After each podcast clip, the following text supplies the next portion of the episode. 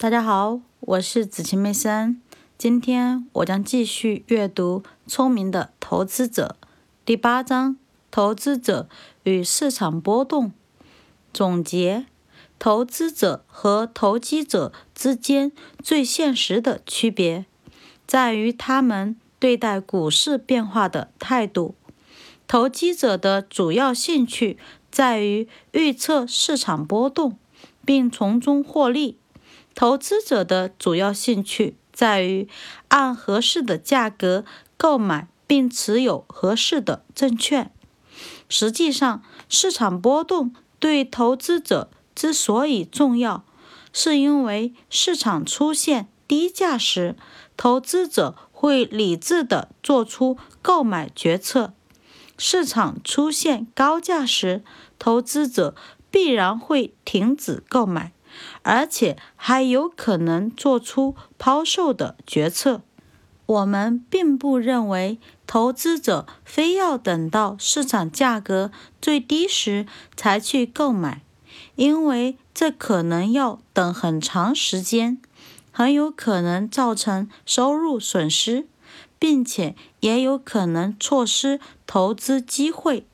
总体上讲，投资者较好的办法是，只要有钱投资于股票，就不要推迟购买，除非整体市场水平太高，而不符合长期以来所使用的价值标准。精明的投资者可以在各种证券当中寻找到产生廉价交易的机会。除了预测市场总体趋势之外，华尔街的许多人力和物力都直接用在了挑选股票和产业种类方面。就股价而言，这些产业在不远的将来会比其他产业表现得更好。这种努力看上去似乎有道理。但是，我们认为它并不能与真正的投资者的需要或性格相吻合，尤其是因为在这种情况下，投资者将与大量从事同样行为的股市交易商和优秀的金融分析师展开竞争，与看重价格波动和轻视价值基础的所有其他行为一样。经常在这一领域施展本领的一些聪明人所做的工作，会随着时间的推移而自动失效和自动失败。拥有稳健股票组合的投资者将会面对股价的波动，但是他既不应该因为价格的大幅下降而担忧，也不应该因为价格的。大幅上涨而兴奋，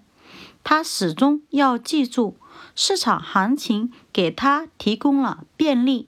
要么利用市场行情，要么不去管它。他千万不要因为股价上涨而购买，或者是因为股价下跌而抛售。如果按下面的说法来简单的理解这句座右铭。那么他就不会犯下太大的错误。不要在股价出现大幅上涨后立即购买股票，也不要在股价出现大幅下跌后立即出售股票。另外一点思考，关于以市场平均价格来衡量企业管理层的能力。还需要进行一些分析。股东会根据所获股息以及市场平均价格的长期趋势，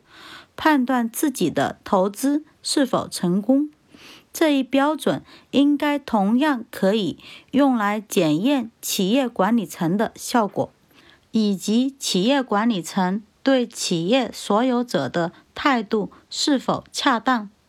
这种观点似乎不言而喻，但需进一步强调，因为到目前为止，市场对管理层效果的评判并没有一个公认的手段或方法。另一方面，管理层却始终坚持认为，他们对自己股票的市场价值所发生的变化没有任何责任。当然，他们的确不应该对与基础条件和价值无关的价格波动负有责任。我们也坚持这一点。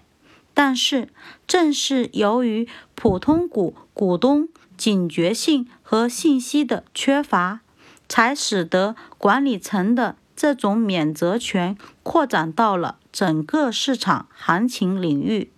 其中包括价格水平长期被低估和不能令人满意。